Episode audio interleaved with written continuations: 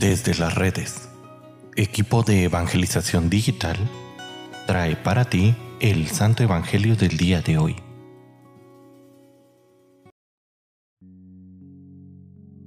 El día de hoy, jueves 4 de mayo, escuchemos con atención el Santo Evangelio según San Juan. En aquel tiempo Jesús dijo a la multitud, Yo soy el pan de la vida, el que viene a mí no tendrá hambre y el que cree en mí nunca tendrá sed. Pero como ya les he dicho, me han visto y no creen. Todo aquel que me da el Padre viene hacia mí, y al que viene a mí yo no lo echaré fuera, porque he bajado del cielo para, no para hacer mi voluntad, sino la voluntad del que me envió. Y la voluntad del que me envió es que yo no pierda nada de lo que Él me ha dado, sino que lo resucite en el último día. La voluntad de mi Padre consiste en que todo lo que vea al Hijo y crea en Él tenga vida eterna y yo lo resucitaré en el último día. Palabra del Señor. Queridísima familia, este texto nos ayuda a entender lo importante de la fe como un don de Dios. Jesús dice, todo el que me da el Padre, es decir, el llegar a Jesús, no es únicamente fruto de la voluntad humana, sino que más bien es una respuesta al don de la fe, un binomio que se debe enlazar y crecer. Dios suscita en mí la fe en la resurrección de Cristo, es decir, en su ser divino, en su presencia en mí. Pero ahora debe de haber una respuesta generosa a esta revelación interior de Dios. A mayor fe, se esperaría una respuesta más grande de la persona. Sin embargo, ¿qué es lo que sucede? Nos encontramos frecuentemente con gente que dice, yo no creo en Jesucristo.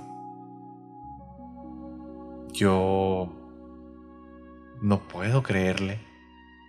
O nos encontramos con gente que dice, sí, yo creo en Jesucristo, creo en Dios, creo que está vivo.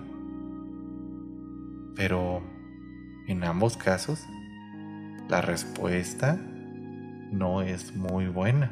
En el primer caso, la respuesta es de alguien que no se ha encontrado con el Señor, que no se ha encontrado con Cristo en su vida y que simplemente no cree en Él por una u otra situación. Por otro lado, la respuesta es una fe que no es congruente ya que no profesa y no tiene vida. El lunes pasado, querida familia, les comentaba, estuve platicando con algunas amistades. Y me di cuenta que también hay una parte de nosotros que se decepciona por los errores humanos, porque se ha topado con malos testimonios de hermanos, de pastores, de líderes, sacerdotes, etcétera, etcétera, que han fallado en su misión, que no se han encontrado verdaderamente con Jesús y que su vida no es una vida de testimonio, una vida no congruente que no profesa. Y es por ello que ellos se han apartado. Pero Dios nos pone en el corazón este deseo de ir a Jesús, de conocerlo, de amarlo, de tenerlo como Señor es por ello que depende de nosotros el caminar directo hacia Él, orar, conocer su palabra, recibirlo verdaderamente en mi vida y recibirlo sin preocuparme por lo que hagan los demás.